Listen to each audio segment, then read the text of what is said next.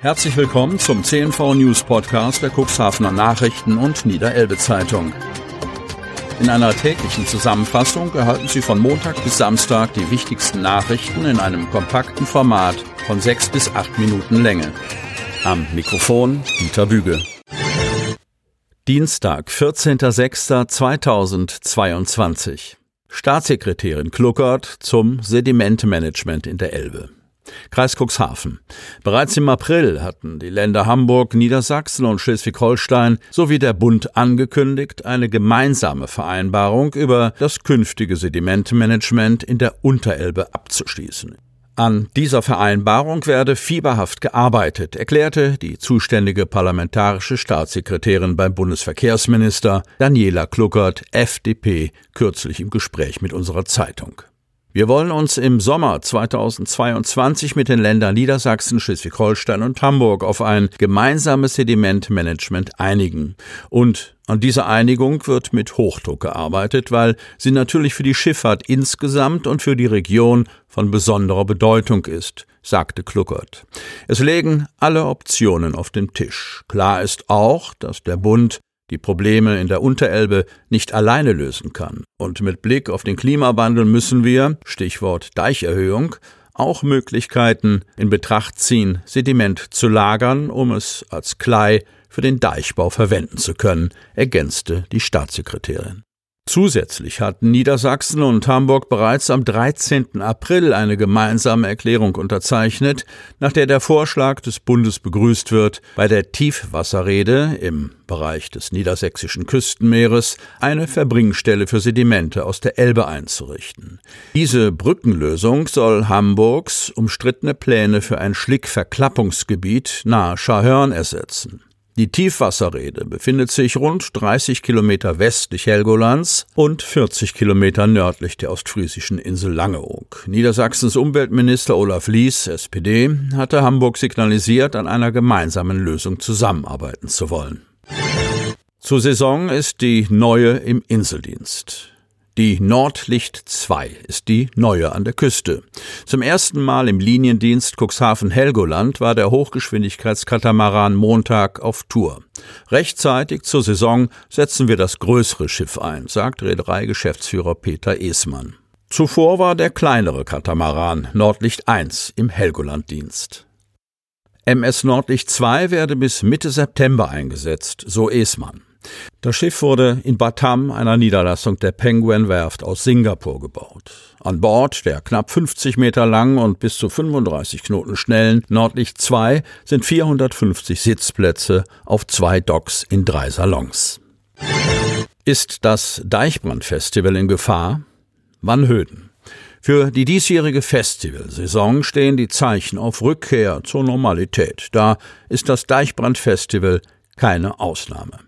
Zweimal in Folge ist das Open Air in der Wurster Nordseeküste aufgrund der Corona-Pandemie ausgefallen.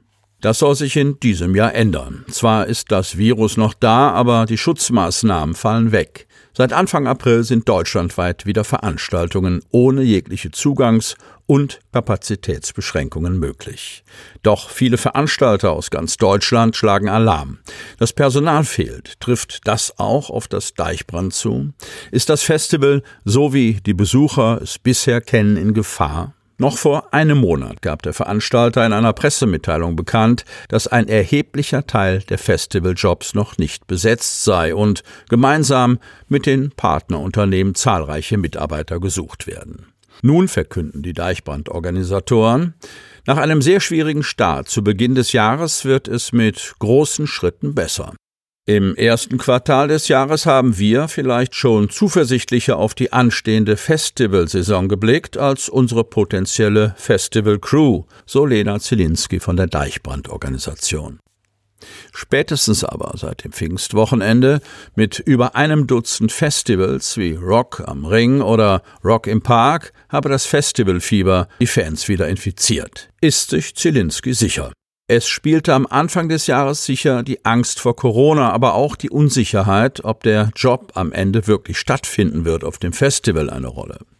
Die behördenseitige Genehmigungslage war über zwei Jahre nicht berechenbar.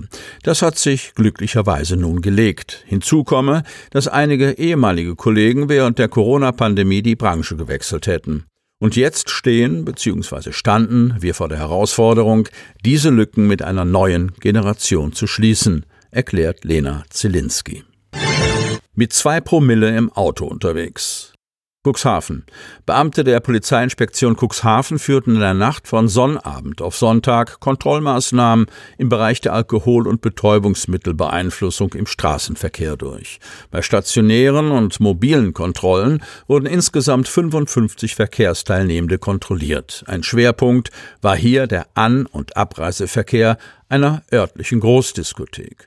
Neben dem Feststellen von kleineren Verkehrsordnungswidrigkeiten geriet eine 45-jährige Cuxhavenerin in die Kontrolle. Zunächst wurde festgestellt, dass sie deutlich unter dem Einfluss alkoholischer Getränke stand. Ein Vortest ergab einen Wert von mehr als zwei Promille. Weiter räumte sie den Konsum von Betäubungsmitteln ein und war nicht im Besitz einer Fahrerlaubnis. Das Auto hatte sie sich von einer Bekannten geliehen. Für das Fahrzeug bestand kein Versicherungsschutz mehr. Der Cuxhavenerin wurde eine Blutprobe entnommen. Sie muss sich nun wegen mehrerer Verkehrsstraftaten verantworten. Das Cuxland gehört zu den Aufsteigern. Kreis Cuxhaven.